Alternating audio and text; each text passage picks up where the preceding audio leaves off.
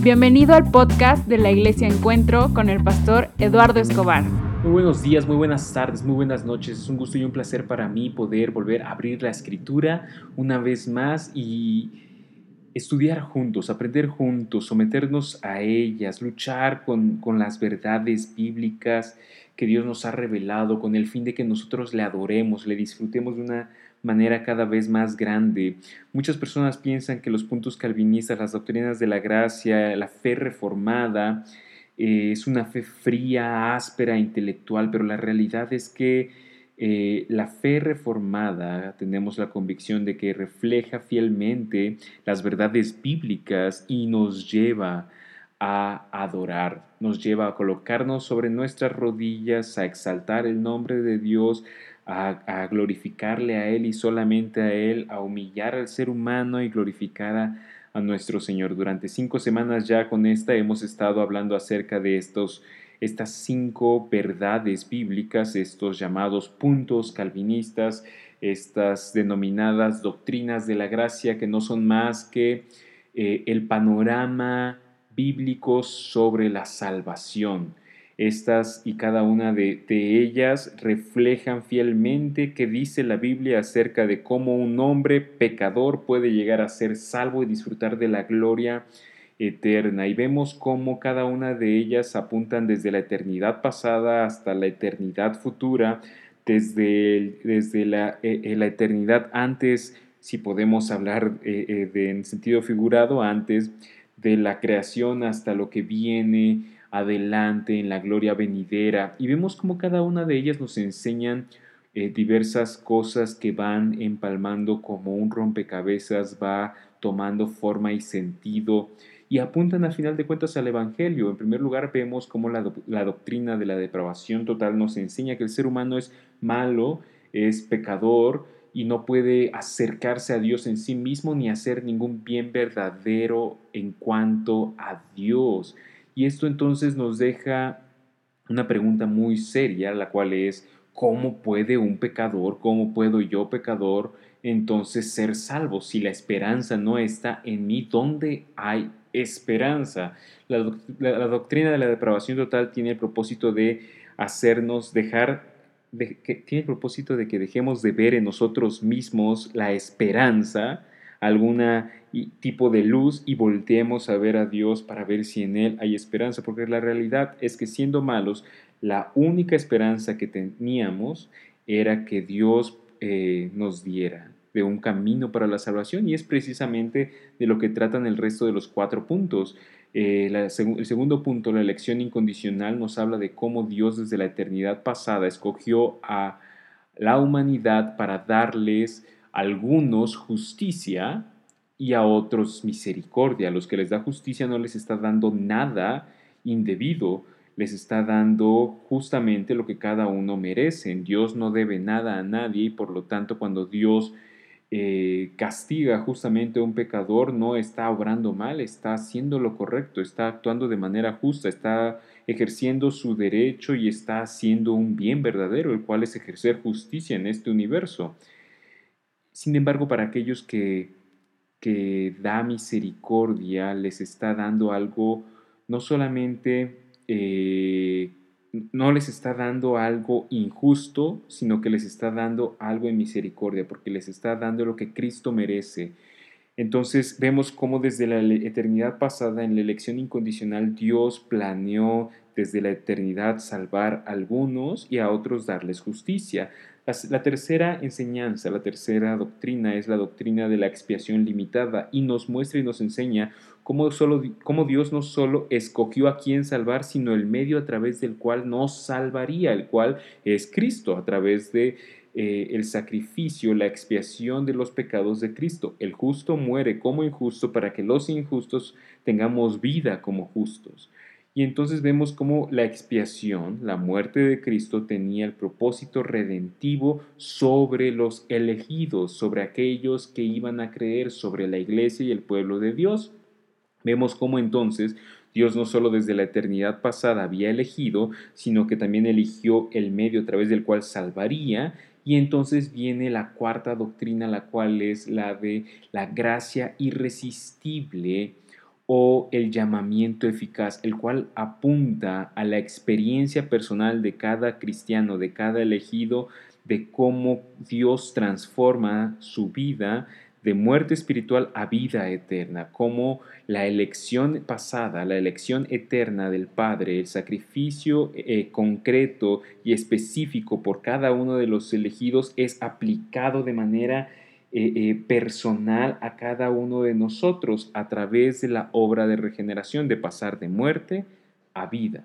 Y se refleja en nuestras vidas a través del arrepentimiento y la fe. La experiencia de conversión, la justificación en mi vida es, es, es a lo que apunta. Dios determinó desde la eternidad pasada, a través de la obra concreta de Cristo en la cruz, salvarnos.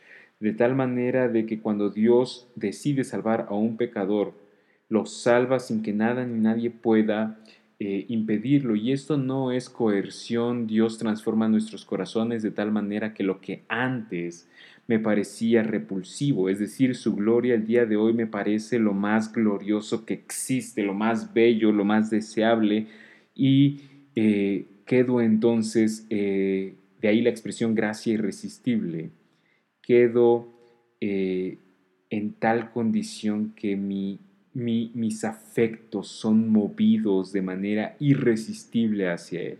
No es que Dios nos obliga, nos coerciona a creer, sino que Dios transforma nuestro corazón de piedra a carne para que entonces podamos ver realmente quién es Cristo y amarle y anhelarle. La última doctrina, la doctrina que vamos a ver el día de hoy, la doctrina de eh, la perseverancia de los santos, nos enseña cómo no solo Dios, escogió en la eternidad, envió a Cristo a morir por su iglesia y al Espíritu Santo para eh, ejercer la, regeneración en, en algún punto de nuestra historia de vida y convertirnos, sino que nos asegura que llegaremos hasta el final. ¿A qué me refiero? ¿Qué es la perseverancia de los santos? En pocas palabras, la perseverancia de los santos es lo siguiente. Un verdadero creyente no puede perder su fe, pues Cristo mismo es quien lo mantiene fiel hasta el final. Un verdadero creyente no puede perder su fe, pues Cristo mismo es quien lo mantiene fiel hasta el final. En otras palabras, hablamos de la perseverancia de los santos, pero la perseverancia de los santos es solamente el reflejo de la perseverancia de, Dios de salvar pecadores a través de la fe, a través de la justificación, el proceso de santificación y llevarnos a la glorificación. Dios persevera, Dios eh, está determinado a salvarnos y nada ni nadie puede impedirlo. ¿Qué no es la perseverancia de los santos? Estoy seguro que salen y surgen muchas dudas, muchas inquietudes, inclusive muchos pasajes de la Escritura. ¿Qué no es la perseverancia de los santos? La perseverancia de los santos, en primer lugar, no es, eh, no es la negación. No es la negación de la relación entre la elección, justificación, santificación y glorificación. Si pensamos en la eternidad pasada, Dios elige en el tiempo presente, cuando yo me convierto, Dios me justifica. Cuando yo avanzo en el cristianismo, Él me está santificando. Y cuando Él regrese o yo vaya a Él, suceda el fin de los tiempos, entonces viene la glorificación. Muchas personas pueden eh, objetar y señalan eh, que la perseverancia de los santos enseña que una persona puede decirse cristiano o puede ser elegido y nunca manifestar fe en su vida, nunca manifestar santificación en su vida, pero que como creemos en la elección, entonces eh, esa persona eh, creemos que es salva. Y para nada es esto así. Lo que nosotros afirmamos es que toda persona elegida en la eternidad pasada será justificada a través del arrepentimiento y la fe, la obra de regeneración del Espíritu Santo, crecerá en santificación a lo largo de su vida y llegará a la glorificación nosotros no vemos que la Biblia enseñe que exista una persona elegida que no sea convertida, que no sea santificada y que, aún así llegue a la glorificación. Todo elegido es justificado, todo elegido en algún punto de su vida creerá y todo aquel que realmente cree crecerá en su fe y en santidad y llegará a la glorificación. Nosotros no negamos la relación de la elección, justificación, santificación y glorificación. Muchas personas dicen, bueno, pero ¿qué pasa si una persona no elegida cree? Y la realidad es que no vemos en la Biblia esto. Todas las personas que van a Cristo es porque Dios los ha elegido. Y es lo que hablábamos en la elección incondicional en la expiación eh, eh, limitada y en la gracia irresistible. Muchas personas dicen, bueno, ¿qué pasa si un elegido no, no crece en santificación? Entonces eso refleja claramente que no era un elegido. Eh, por sus frutos los conocerán y vamos a ver todos los versículos que apuntan a esta realidad. Hay una conexión inseparable, una cadena de oro es llamado esto. Dios elige, justifica, santifica y glorifica y toda persona que ha sido elegida pasará por cada una de estas eh, eh, partes de la salvación y ninguna persona elegida desea ni la glorificación, ni la santificación, ni la justificación, porque nuestra naturaleza no deseamos a Dios. Entonces no estamos hablando de que no negamos la necesidad de fe. Hay quienes apuntan, dicen los calvinistas creen o los reformados creen que se puede ser salvo sin fe porque se, ha sido elegido, no. Y no negamos la, necesidad de santificación, para nada. La, la elección nos lleva a la conversión y el resultado de la conversión es santificación. Ese es el proceso natural. Sin santidad nadie verá a Dios totalmente de acuerdo. La realidad es que para tener santidad uno necesita ser convertido porque nadie puede ser santo sin Cristo y para estar en Cristo uno necesita haber sido elegido por, por el Padre, porque nadie que el Padre haya elegido va a salvar Cristo.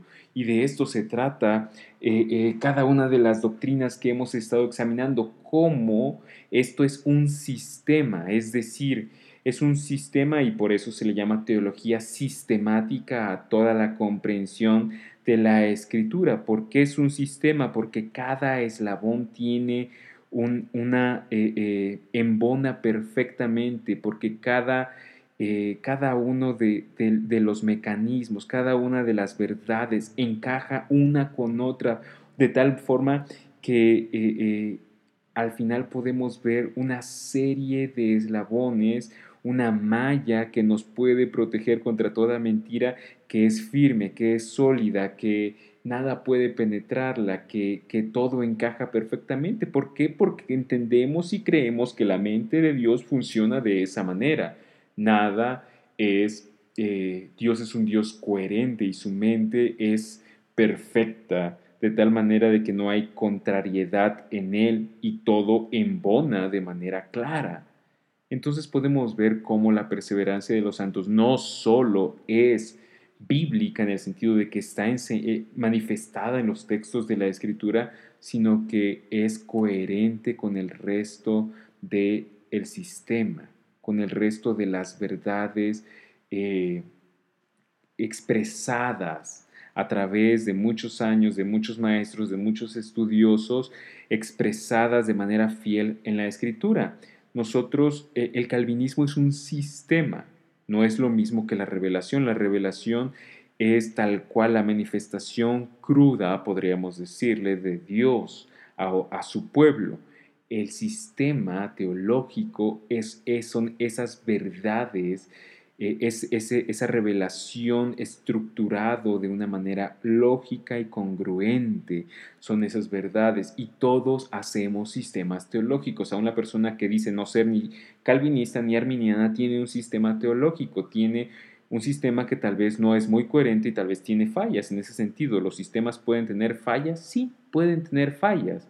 Sin embargo, encontramos cómo eh, hay sistemas mejores que otros, se puede analizar a través de la exégesis y a través de la lógica, la coherencia que mantienen eh, entre sí en reflejo de la verdad revelada en la escritura.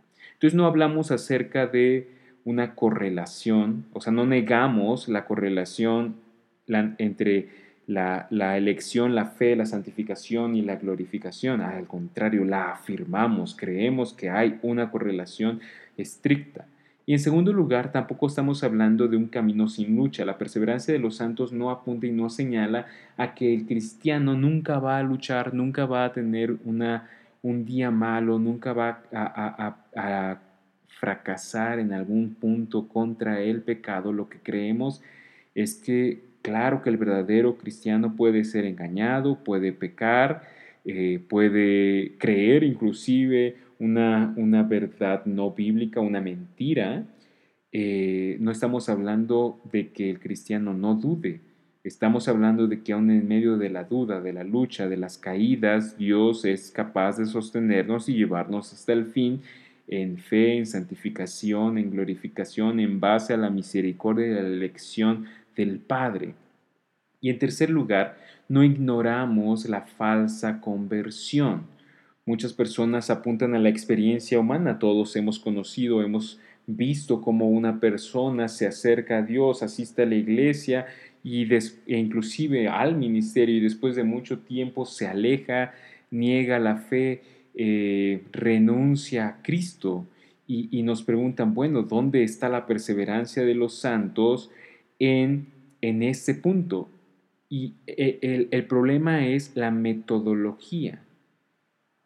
En lugar de ver la experiencia y deducir conclusiones sobre Dios en base a la experiencia, tenemos que ver a la escritura. No podemos ver la experiencia, deducir verdades sobre Dios y eh, aplicarlas, encontrarlas o manifestarlas en la escritura. Tenemos que ir a la inversa. Vamos a la escritura, utilizamos los métodos exegéticos adecuados, analizamos los pasajes, estudiamos eh, eh, los textos, eh, las lenguas originales, hacemos exégesis de ellas, estudiamos el contexto, del texto para entonces deducir correctamente las verdades sobre Dios e interpretar las experiencias de iglesia, las experiencias cotidianas a la luz de las escrituras. Y a la luz de las escrituras, cada vez que una persona niega de Cristo, niega su fe donde aparentemente había una fe, eh, entendemos que se trata de una falsa conversión.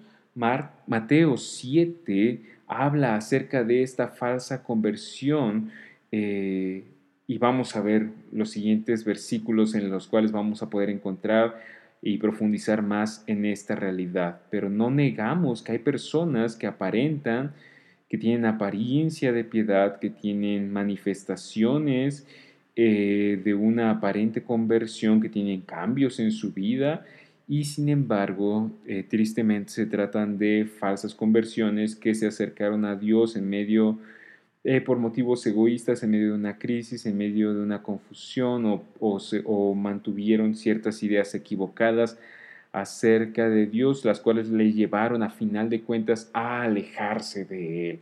Pero vamos a ver los textos porque de esto se trata, de poder abrir la Biblia y examinar las verdades bíblicas a la luz a la luz de su, de su contexto, a la luz de la verdad. Vamos entonces a, a, este punto. ¿Qué es lo que dice la escritura sobre esta verdad? ¿Qué es lo que dice la Biblia acerca de la perseverancia de los santos? Vamos a ir en primer lugar a Primera de Tesalonicenses 5, 23 y 24 y dice lo siguiente.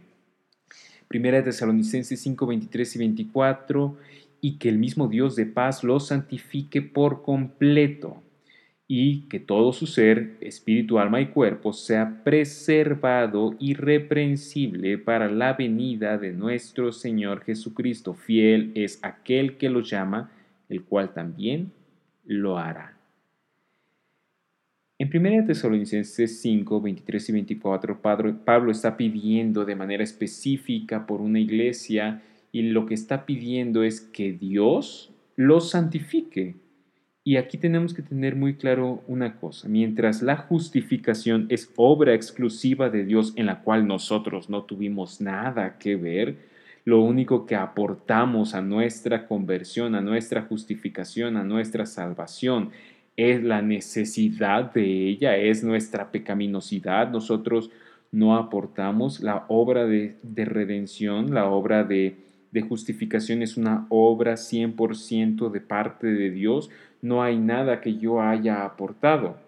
La fe no es algo que cuente de manera positiva, el arrepentimiento no es algo que cuente, que, que sume a la obra de salvación. Jesús obtuvo la salvación en la cruz. Por eso dice consumado es, porque allá está, aquí está completamente, ya está hecho, no hay nada más que agregarle. Consumado es significa ya está realizado y aquí está el pago por la redención por cada uno de los elegidos del Padre. Y entonces vemos que a diferencia de la justificación, la santificación, la perseverancia, requiere de nuestro esfuerzo, sí, pero no recae 100% en nuestro esfuerzo. No se trata de que la justificación es obra de Dios y la santificación es obra de nosotros. No se trata para nada de eso. Y toda la epístola de Pablo habla precisamente acerca de eso. Pablo les, les eh, dice a los Gálatas cómo es que han comenzado por el Espíritu y te quieren terminar por su propio esfuerzo. No se trata de eso. Eso es un evangelio totalmente falso. La realidad, como nos lo enseña 1 Tesalonicenses 5, 23 y 24, es que, es que el proceso de santificación está fundamentado en la gracia de Dios. Nos tenemos que esforzar, sí, pero nuestro esfuerzo no sale de la gracia de Dios. Nuestro esfuerzo es en la gracia de Dios. Dios mismo, el Dios de paz, nos santifique por completo, seamos preservados, irreprensibles para la venida de nuestro Señor Jesucristo. Fiel es aquel que nos llama, el que nos, el que nos llamó a conversión, el que nos llama a ser santos, el cual también lo hará. Nos llevará por completo, nos guiará hasta el final. Juan 6:39 dice lo siguiente, y esta es la voluntad del que me envió, que de todo el que Él me ha dado, esta es la voluntad del que me envió, está hablando Jesús, el que me lo envió es el Padre. Y esta es la voluntad del Padre. Todo el que Él, el que el Padre le ha dado al Hijo, yo no pierda nada. Y está hablando aquí muy específicamente y muy claramente. Se trata de que Jesús no puede perdernos, Él no va a perdernos. Una vez una persona me, hablando acerca de esto, de este tema, me decía que él veía toda su maldad, su pecado y decía, es que yo, claro que si puedo perder la salvación, la voy a perder porque soy débil, porque soy eh, pecador, porque soy necio, soy terco, soy testarudo. Y claro, hipotéticamente hablando, si se tratara de nosotros sostener, mantener, cuidar, preservar la, justificación, la salvación, ya la hubiéramos perdido ya la hubiéramos perdido. Si tratara de mí, yo ya lo hubiera perdido, pero no se trata de que si yo puedo o no puedo perderme, sino si Cristo puede o no puede perderme. Y esa es la voluntad del Padre. Esto es lo que el Padre ha determinado que Cristo haga, que Él no pierda a ninguno de sus hijos, a ninguno de los verdaderos creyentes, que Él no nos pierda, sino que nos resucite en el día final. Y esto debería de darnos mucha paz y consuelo del saber que el Padre lo que desea y lo que el Hijo ejecuta es que yo no me pierda. Aun cuanto yo sea necio, terco, sea luche con tantas cosas, Él se ha determinado no perderme. Y esas son muy buenas noticias para pecadores. Primera de Pedro 1.5 dice, mediante la fe ustedes son protegidos por el poder de Dios para la salvación que está preparada para ser revelada en el último tiempo. Y alguien puede decir, ahí está, ahí está la fe. Y claro, nosotros no negamos que se requiera fe y se requiera santidad. Claro que afirmamos lo que la Biblia dice. Sin embargo, aquí tenemos que tener en cuenta muy bien cuál es eh, la causa y cuál es el medio por el cual somos protegidos. No somos protegidos por la fe somos protegidos por el poder de Dios mediante la fe. ¿Qué significa eso? Eso significa que la fuerza activa, con la cual tú y yo somos protegidos, no es nuestra fe, es el poder de Dios. Nuestra fe lo que hace es que nos apropiemos de ese poder, que ese poder eh, esté presente en nuestras vidas. Y la fe no es una virtud en sí, no es algo eh, eh, que nos haga meritorios de recibir el poder de Dios. La fe simplemente es, no es la expresión de nuestra necesidad de Él. Claro que se necesita fe, claro que por supuesto que sí, pero no es la fe lo que nos protege, es Dios quien nos preserva. Mediante la fe, es a través de la fe, por medio de la fe, ustedes son protegidos, claro. Pero ¿cuál es, ¿quién es nuestro protector? El poder de Dios. ¿Para qué? Para la salvación que está preparada para ser revelada en el último tiempo. Se necesita fe para disfrutar de la salvación que está preparada para ser revelada en el último tiempo? Claro que sí. Claro que se necesita fe. ¿Por qué? Porque es a través de la fe que nosotros somos sostenidos por el poder de Dios. Nosotros eh, eh, somos resguardados, custodiados por el poder de Dios. ¿Por qué llegamos al final? No es por nuestra sabiduría. La fe no es sabiduría, la fe no es fuerza, la fe no es más que el simple hecho de reconocer nuestra incapacidad y, abrazarnos y aferrarnos a aquel que sí es sabio, aquel que sí es poderoso, aquel que sí puede sostenernos. De eso se trata. Filipenses 2, 12 y 13 dice lo siguiente, así que, amados míos, tal como siempre han obedecido, no solo en mi presencia, sino ahora mucho más en mi ausencia, Ocúpense de su salvación con temor y temblor. Y aquí alguien podría decir, ahí está, tú tienes que trabajar totalmente de acuerdo. No negamos que el cristiano necesita luchar, esforzarse y ocuparse de su salvación con temor y temblor. ¿Y qué quiere decir esto de temor y temblor? Simplemente quiere decir que necesita eh, esforzarse porque ha recibido algo valioso. Temor y temblor reflejan la gloria que hemos recibido, la misericordia, la gracia, que valoremos, que veamos lo, minúsculos que somos nosotros y lo glorioso que es eh, Dios y la salvación que se nos ha entregado. Totalmente de acuerdo, tenemos que ser diligentes, tenemos que esforzarnos, tenemos que luchar y alguien puede decir, pero es que es difícil. Totalmente de acuerdo, es difícil. No somos cristianos porque sea fácil. Somos cristianos porque aun cuando es difícil, eh, es, es una gloria irresistible y entonces podríamos desfallecer y podríamos eh, eh, cansarnos y agotarnos en, en pensar que yo tengo que esforzarme, que yo tengo que luchar, que yo tengo que perdonar, que yo tengo que crecer en santidad y no quiero y me cuesta. Y lucho por leer mi Biblia, y lucho por orar y lucho por eh, compartir el Evangelio y lucho por crecer y podríamos llegar a desfallecer si pensáramos que esto depende solo de nosotros y esto no es así, porque inmediatamente en el versículo 13 Pablo no nos deja con esta carga eh, que es imposible de sostener. Pablo nos, nos, nos da un descanso y dice el versículo 13, porque Dios es quien obra en ustedes tanto el querer como el hacer para su buena intención. El versículo 12 nos dice casi, casi, esfuérzate porque lo que has recibido es invaluable y el 12 nos da la paz de saber que es Dios quien sigue obrando aún en nosotros. Cuando este versículo puede ser conflictivo porque cuando pensamos en una colaboración con otra, otra persona, pensamos en tareas específicas y, cómo yo hice del punto A al punto B y cómo la persona hizo del punto C al punto D. Y, y es muy claro qué hizo cada persona. Pero cuando hablamos de Dios, y hablamos de la santificación y hablamos de ocuparnos de nuestra salvación con temor y temblor, no podemos decir yo hago de aquí a acá y Dios hace de, allá para hasta el final. No, estamos hablando de Dios que no solamente es una persona externa a nosotros, sino que está en nosotros. Así que por un lado, mientras nosotros nos esforzamos, es Dios el que pone en nuestros corazones el querer como el hacer. Es decir, sigue siendo la gracia de Dios que nos salvó un día, que nos sigue sosteniendo el día de hoy en medio de nuestros esfuerzos.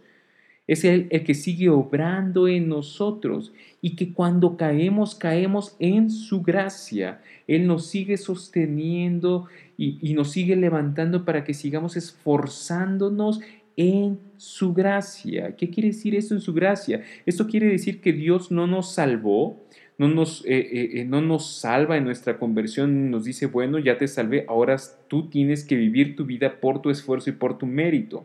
No, Dios nos salvó y nos sigue sosteniendo y seguimos viviendo nuestra vida, pero no por nuestro mérito, sino por su gracia, porque no importa qué tan santo llegue a ser, voy a seguir pecando en esta vida y seguiré necesitando de su gracia y aún en la gloria venidera, toda esa gloria y esa santidad y esa justicia que ya sea mía, va a seguir siendo por su gracia. Va a seguir siendo no por mi mérito, sino por su gracia, porque Él pone tanto el querer como el hacer. Así que cuando yo me levanto y me esfuerzo por leer la Biblia, me estoy esforzando, sí, pero es Él el que ha puesto en mi corazón el querer como el hacer. Cuando yo eh, eh, me esfuerzo por ser eh, generoso, por orar, por compartir el Evangelio, por perdonar, por ser paciente, por amar a mi enemigo, me esfuerzo, claro que sí, y lucho, claro que sí, pero lo hago todo en la base, en el fundamento y en el cimiento de su gracia. A veces pensamos que la gracia de Dios es como es como, recuerdan este, este juego de niños, el pasamanos. Y a veces pensamos que la gracia de Dios es como el pasamanos en el cual nosotros nos colgamos con nuestras manos y tenemos que ir avanzando. Y cuando nos caemos, caemos de su gracia. Y esto no es así. La gracia de Dios no es un pasamanos. La gracia de Dios es un, un suelo firme sobre el cual vamos dando pasos hacia adelante. A veces nos caemos, a veces nos tropezamos y cuando caemos, caemos sobre el piso, caemos sobre su gracia y nos volvemos a parar y seguimos adelante. Estamos hablando del caso de los verdaderos creyentes. Marcos 13:13 13 dice lo siguiente, y ustedes serán odiados de todos por causa de mi nombre, pero el que persevere hasta el fin, ese será salvo. Y aquí estamos viendo cómo necesitamos perseverar y cómo la Biblia, cómo Dios nos, nos anima y nos advierte una y otra vez y de diferentes maneras a perseverar, a no, no rendirnos, a luchar, a seguir adelante, porque requiere de nuestra voluntad y nuestro esfuerzo, claro que sí, pero nuestra voluntad y nuestro esfuerzo regenerados sobre la gracia de Dios. Requiere que luchemos, que nos esforcemos, que, neguemos eh, eh, el pecado, que, que luchemos por no caer, que libremos eh, la tentación? Claro que sí. La única forma de ser salvo y llegar al final es a través de la perseverancia. Pero esta, perseverancia en la vida del verdadero creyente no es obra propia, no es mérito propio, está fundamentado en la gracia de Dios. No es algo que esté en nosotros mismos. Piénsalo de la siguiente manera, aún dejando a un lado el tema de la salvación, en la gracia común que Dios da a la humanidad, un doctor que se esmera eh, y, ejecuta bien su profesión, que ejerce una cirugía, que cura a un paciente, que rescata de la muerte a alguien, eh, cada uno de los dones y habilidades sigue estando fundamentado en la gracia común de Dios, porque el hecho del conocimiento, el, el, hecho de la habilidad, el hecho de la técnica, inclusive la respiración misma, que mi corazón siga palpitando el día de hoy, es gracia de Dios. Me esfuerzo y me esmero, no en mi independencia y no en mi mérito lejos de Dios, sino en su gracia. Primera de Juan 2.19 dice lo siguiente, y esto nos habla un poco acerca de la falsa conversión. Ellos salieron de nosotros, pero en realidad no eran de nosotros, porque si hubieran sido de nosotros, habrían permanecido con nosotros, pero salieron a fin de que se manifestara que no todos son de nosotros. Ellos salieron de nosotros. Está hablando Juan de personas que apostataron de la fe, es decir, negaron a Cristo, después de haberlo conocido y experimentado la vida eclesiástica, la vida de la comunidad de fe. Ellos salieron, y esto es algo que vemos eh, en, la vida, en la vida cotidiana, esto es algo que hemos experimentado en nuestra vida de iglesia. Hay gente que sale de la iglesia, no necesariamente a otra iglesia, sino niega a Cristo. pero en realidad no eran de nosotros. Y aquí Juan está explicando que estas personas no pertenecían, no pertenecían a la iglesia, a la iglesia eh, eh, invisible, no eran realmente salvos. Estas personas no eran de nosotros. Juan no está afirmando que estas personas eran y dejaron de ser, simplemente está diciendo no eran de nosotros. ¿Por qué? Porque si hubieran sido de nosotros, si hubieran sido verdaderos cristianos, habrían permanecido con nosotros, habrían permanecido con los verdaderos creyentes en la iglesia. La evidencia entonces de la verdadera conversión es la permanencia. Cuando una persona se aleja de manera definitiva de un cuerpo, de, una iglesia, de una comunidad de fe, está manifestando, y me refiero a, a que niega a Cristo, está manifestando que realmente nunca fue creyente pero salieron a fin de que se manifestara que no todos son de nosotros. Salieron para entonces manifestar lo que era invisible, manifestaran. Es decir, la salvación no es algo evidente en el sentido de que no es visible. Cuando una persona se convierte no cambia algo en su físico, no le aparece una aureola en la cabeza. Simplemente la única forma de conocer su fe es a través de sus frutos y hay un fruto del cual es la permanencia, la perseverancia. Cuando una persona niega a Cristo de manera definitiva, entonces nos damos cuenta de que no era verdadero creyente. Y esto sucede también en el caso de personas que inclusive han entrado en el ministerio, que ejercen una vocación de pastorado y no eran realmente creyentes. Eh, vamos a primera de Juan 3.9 que dice lo siguiente, el que es nacido de Dios, el que no, ninguno que es nacido de Dios practica el pecado. Ninguno que es nacido de Dios practica el pecado, porque la simiente de Dios permanece en él. No puede pecar porque es nacido de Dios. ¿Y a qué se está refiriendo Juan? Juan se está refiriendo aquí de que el cristiano no peca, no. Se está refiriendo de que el cristiano no peca sin arrepentimiento, no peca eh, eh, de manera eh, de manera como estilo de vida sin arrepentimiento y fe. ¿El cristiano peca? Claro que sí, claro que comete algún pecado, pero no vive bajo la esclavitud al pecado. ¿Puede cometer pecados repetitivos? Claro que sí, pero siempre este pecado repetitivo va a estar marcado por un dolor, por la obra del Espíritu Santo que nos lleva a arrepentimiento y a fe. Cuando, Juan está hablando aquí, está hablando acerca de que ninguno que realmente ha sido regenerado, nacido de Dios, no, no de manera natural en la humanidad, sino de manera espiritual, nacido de Dios, practica, vive, persevera en el pecado, sino que permanece en Él. El verdadero creyente permanece en Él y permanece en la gracia de Dios, en el proceso de santificación, a través de la obra del Espíritu Santo que nos eh, constriñe para ya no pecar, que nos llama a arrepentimiento, que nos muestra nuestra necedad, que nos hace cansarnos y desesperarnos por nuestra propia necedad. No puede pecar porque es nacido de Dios.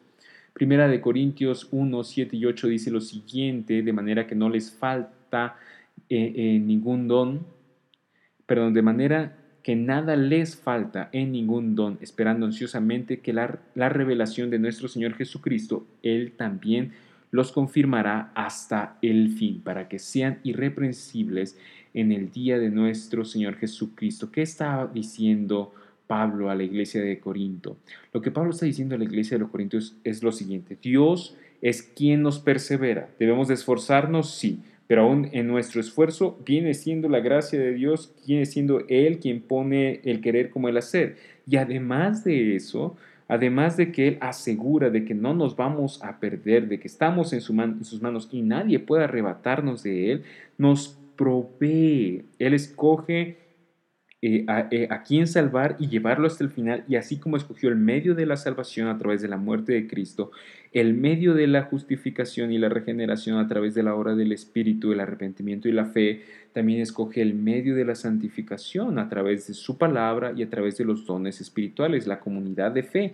Aquí está hablando Pablo a los Corintios y está diciendo que no les falta ningún don. Los dones espirituales son habilidades eh, que Dios ha dado a su iglesia para el crecimiento para la santificación, para ser confrontados, para ser edificados, para ser exhortados. Estos dones tienen el propósito de santificarnos. Dios nos da los dones para que en la espera de la revelación, de la manifestación del Señor Jesucristo, Él nos confirmará a través de ellos hasta el final.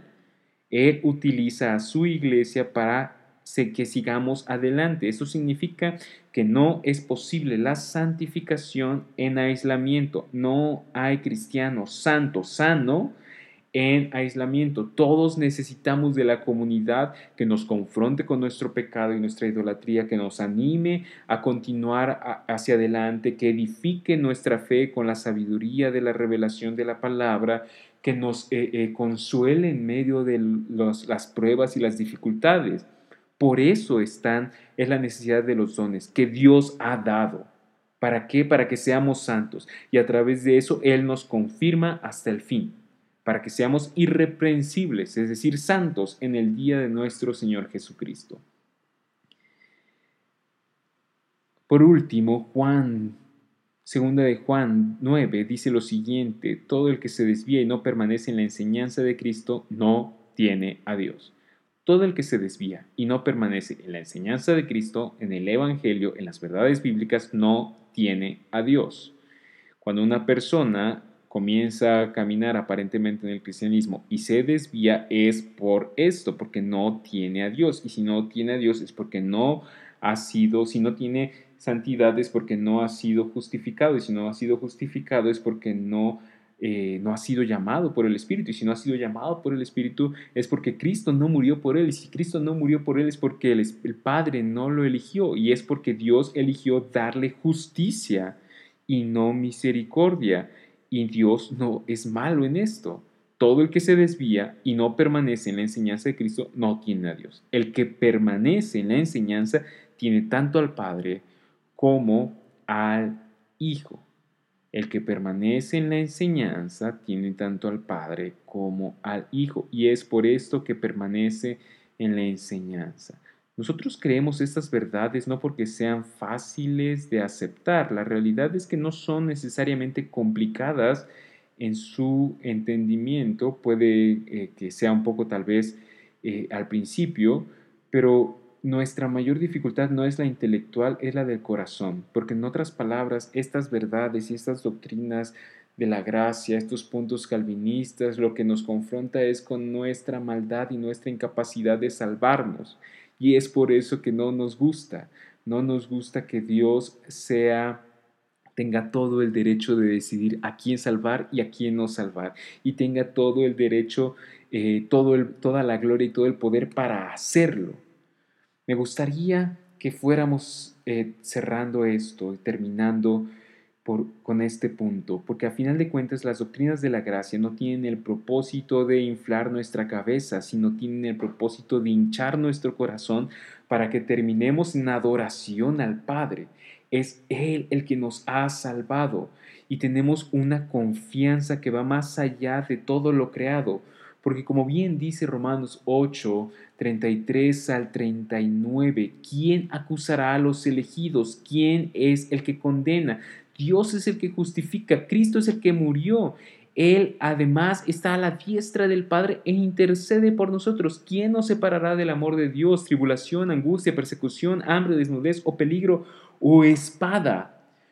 Porque estoy convencido de que ni la muerte, ni la vida, ni ángeles, ni principados, ni lo presente, ni lo porvenir, ni los poderes, ni lo alto, ni lo profundo, ni ninguna otra cosa creada podrá separarnos del amor de Dios que es en Cristo Jesús Señor nuestro. ¿De qué habla la perseverancia de los santos? La perseverancia de los santos habla acerca de la verdad, de que Dios tiene el poder para salvar a un pecador, para mantenerlo en fe, para llevarlo a santificación y así preservarlo, que continúe adelante, no por nuestra, no por nuestra fuerza, no por nuestro esmero, no por nuestra capacidad, sino por su gracia.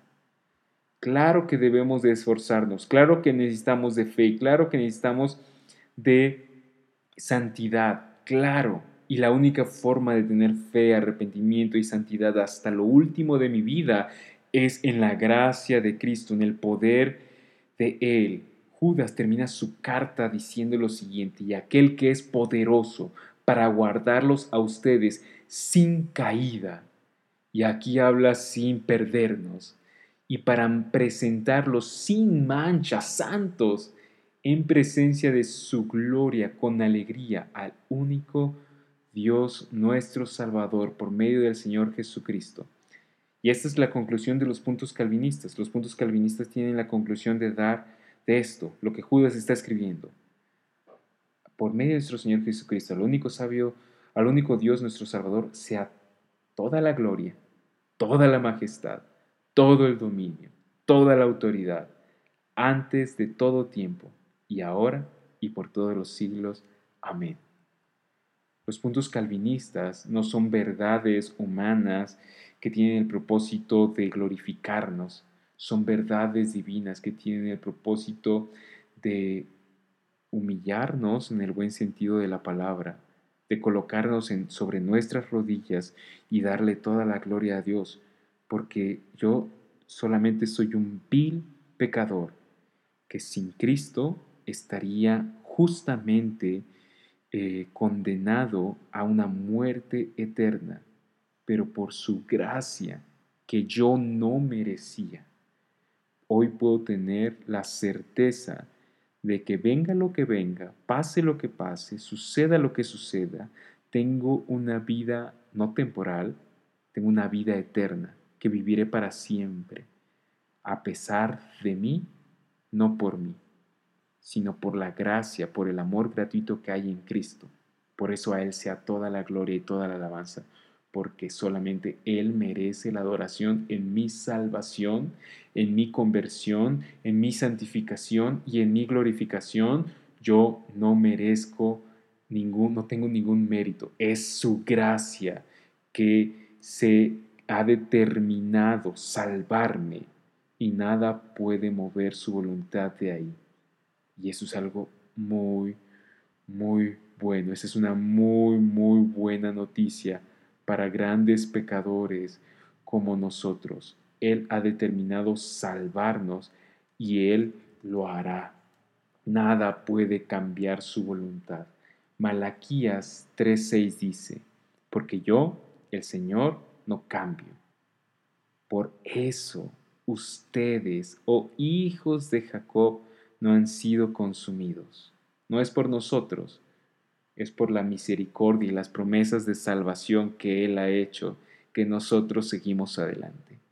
Es un gusto y un placer para mí, como siempre, poder eh, tener estos espacios en los cuales luchamos, abrimos la Biblia y somos confrontados con sus verdades. Yo te animo mucho a que si tienes alguna pregunta, duda o comentario, te comuniques conmigo. Eh, si no me conoces, me encantaría conocerte en persona a través del sitio iglesiaencuentro.com. Puedes contactarte directamente conmigo a mi correo personal. Si me conoces, somos amigos. Por favor, ponte en contacto conmigo si tienes alguna duda, pregunta o comentario. Si tienes también algún texto que te gustaría que estudiáramos, por favor, eh, eh, permíteme hacerlo contigo. Es un gusto y un placer que tengas una excelente semana, que, puedas eh, seguir profundizando y juntos podamos crecer en las verdades que Dios ha revelado en la Escritura. Es un gusto y un placer para mí, una vez más, poder hacer esto junto contigo.